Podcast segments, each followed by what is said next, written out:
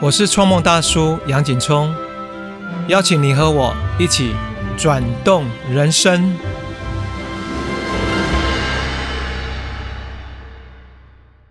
大家辛苦了啊！现在你是不是跟我一样，每天你大部分时间都待在家里？那我相信很多人，尤其是到外地上班工作的，自己租房子的，很多时候都是一个人。那一个人的时候，相对来讲会比较孤单。除了家人跟朋友，那当然是最温暖。现在不在我们身边，那可不可以有一些像大自然，像这种我们喜欢的，不管是动物或是植物，它能够有那样意向可以来陪伴我们，也算是一种支持跟陪伴。所以我今天想跟大家介绍一部非常特别的纪录片，它叫做《Forest Man》，好，翻译成《森林之子》。那这部电影，这部纪录片的背景。它是在描述印度的东北部有一个岛，这个岛叫曼朱里。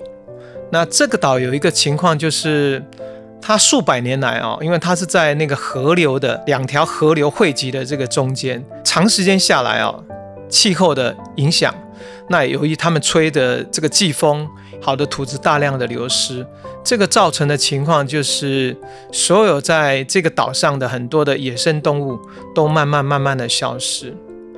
然后这部纪录片，呃，开始的场景就是透过一个摄影师，他去发现为什么在这样一个荒芜的岛上，竟然有一片森林。他看了不可思议，然后他慢慢的发现，在那边有一个人，这个人就是我们影片中的男主角，叫做排燕。啊，排燕他从十六岁开始，那时候应该在一九七九年，开始在这个荒瘠的土地上开始种树。那刚开始当然非常非常的辛苦，因为太贫瘠了，所以他一开始先从竹子开始种起。那很多人当然都看成笑话，就是说那么荒芜的土地根本种不起来。可是他不为所动，他继续做，不停的每天就是种几棵，这样几棵下来。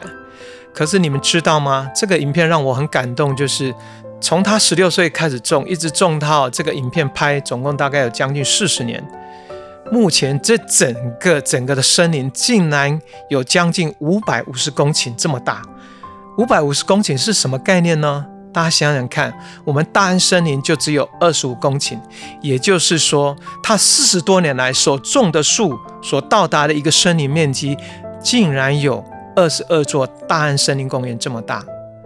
然后最令人感动的是，好多的野生动物鸟兽都回来了，这其中包括。大象、犀牛还有鹿、老虎，他们都回到这个森林，造成这个森林，不管在印度也好，甚至我觉得在全世界，它都是一一个奇迹。男主角排燕做这个事情，他是无偿的。那为了把这个事情做好，他就专心的，就是住在森林里面来照顾这个森林。在影片里面，当然后来印度的政府也了解他的贡献，那包括给他奖。可是我在看这个电影里面。他在说，他自己觉得他这一辈子的使命就是要做好这件事情，就是作为爱护、照顾这个整座森林的园丁，让这座森林的所有动物都能够和谐，然后美好的栖息在这个园地。电影的部分其实很简短，大概十几分钟，可是让我很感动，就是我在十几分钟，我看到一个人，就是他只凭借着一个人的力量，持续不断的就是种树，再种树。那这样四十多年下来，我帮他算过，如果一天种十棵，他总共种了十五六万棵，那么造就了这么大的一片森林。最难得的是各种鸟兽回来，而且其中有一个是一百零几只的大象，它们每年都会固定回到这个森林待三个月，这是非常了不起的成就。我就想到说，哇，一个人的力量竟然可以影响到整个地球的一个生态环境。可是另外，我想来跟大家分享说，在这个影片以外，我又找了一些资料，然后发现我更钦佩他说，你有一个初衷，可是你也有方法。这个方法好比说，他遇到很多的挑战困难，像第一个。这个灌溉就绝对是个问题，因为土地太贫瘠了，河流又距离很远，就他自己发明的一种灌溉系统，用竹子跟泥巴，然后跟那个树苗，然后怎么样搭建，让那个水哈，那个水不会流失掉。我觉得他这个真的是非常棒。第二个部分，为了让坚硬啊、贫瘠的土地能松软，够让植物能够生长。他开始引进生物，他把什么引进？他把蚯蚓、把那个蚂蚁带进来。那大家知道，蚂蚁跟蚯蚓是最会钻土的。那透过松动之后，哎，慢慢不只是竹子，还有一些树木啊、植物可以生长。最后连那种大型的那种柚木啊，它也能够把它带进来，这个非常了不起。第三，在它这个森林开始成型之后，难免。很多动物进来之后，也会去干扰到在森林以外的一些农家的作物。刚开始，塔燕也非常苦恼。后来想到，哎，那大象喜欢什么？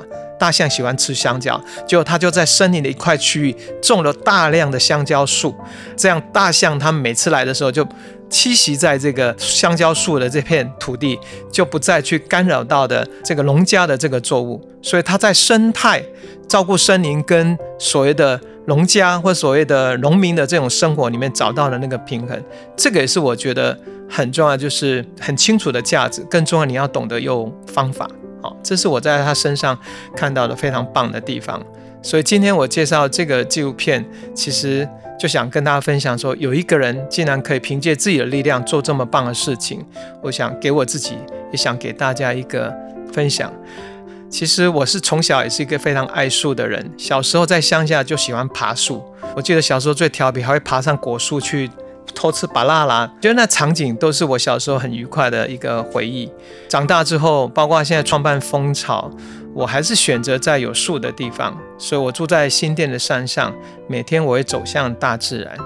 在我走的一条小径上面有一棵童话树，然后我每次看到它，我就会把手贴在它的树干上面，然后说说话。十多年下来，发生什么状况？周围的这些树木慢慢的凋零不见了。可是我说的这棵童话树朋友，它竟然已经长到了现在应该大概有十五米这么高大。那我现在每次看到它，都要仰望着它这样子。最近我写了这首音乐。是描述我跟树之间的那份友谊。那我想在这个时期，也就大家觉得最辛苦、最困顿的时光，那希望大家在聆听这个首音乐的时候，感觉好像有一个非常要好的朋友啊，他非常的这个坚定的一直在旁边守护着我们。那希望大家也喜欢这首音乐。那这首音乐因为。急着要出来跟跟大家分享，所以到现在我们还没取好中文的名字，所以我就跟团队在想说，或许大家听完这首音乐，一起来为这首音乐来命名。大家如果有兴趣来参与曲子的命名的话，可以在底下的节目资讯哈，或是在创梦大叔脸书上面看一些有关的活动办法。我蛮希望大家给我一些好的点子。或许这首歌的命名就来自于你，谢谢你喽。好，那我们接下来就来完整的听这首有关树的陪伴，也希望你喜欢。